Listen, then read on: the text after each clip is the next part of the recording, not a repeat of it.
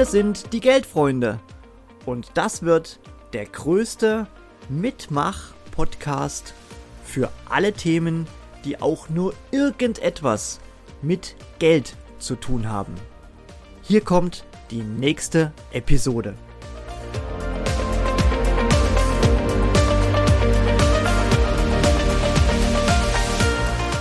Hallo, liebe Freunde des Geldes. Ich bin die Vera Horst aus dem besinnlichen Hoffnungstal im Bergischen Land, nicht weit von Köln entfernt. Dass ich heute ein Teil dieser spannenden Gruppe sein darf, das habe ich dem Axel Kahl zu verdanken, einem der Jungs von der CB Bank. Warum ist das Thema Geld so spannend für mich? Privat ist mein Motto, Geld macht frei.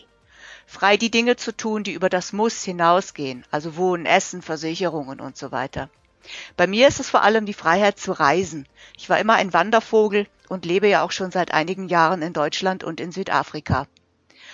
Aber gerade auch mein Beruf, da dreht sich fast alles ums Geld. Ich bin seit 15 Jahren selbstständige Unternehmensberaterin, Spezialist für alle Themen zum Supply Chain Management. Insgesamt mache ich Supply Chain Management jetzt schon seit fast 30 Jahren als Beraterin oder früher als Führungskraft in der Industrie.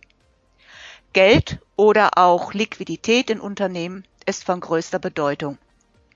Besonders wenn es um die Absicherung des Geschäfts geht, also gerade bei Turnaround-Themen. Aber auch generell, um entlang der Wertschöpfungskette an allen relevanten Schrauben zu drehen, um das Umlaufvermögen im Unternehmen und auch zum Kunden oder zum Lieferanten zu optimieren. Das ist auch das Spannende an meinem Beruf, dass ich immer das gesamte Unternehmen betrachte, um Liquiditätsverbesserung und Kostensenkung als kontinuierlichen Verbesserungsprozess zu implementieren. Ich habe die meiste Zeit im Ausland gelebt und gearbeitet, in nahezu allen Branchen, für große Konzerne, aber auch für Mittelständler. Und diese Vielfalt ist es, die ich nicht missen möchte. Als ich mich selbstständig gemacht habe, aus einer sicheren Position mit einem guten Festgehalt, habe ich meine bisher wichtigste Erfahrung gesammelt.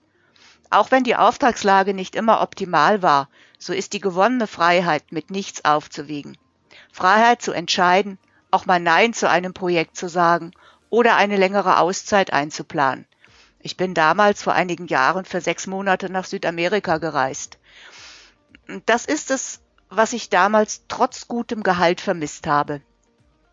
Ich denke, dass jeder von uns sich seinen eigenen Grenzwert definieren muss oder sollte, ab dem der Grenznutzen des zuwachsenden Geldes einfach abnimmt und an Bedeutung verliert. Und diesen Schnittpunkt, diese richtige Balance zu finden, befreit ungemein.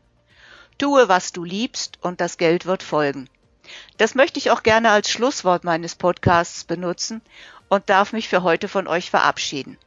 Bei Fragen jederzeit gerne an mich über LinkedIn Messenger und ich freue mich auf euer Feedback. Bis bald, eure Vera.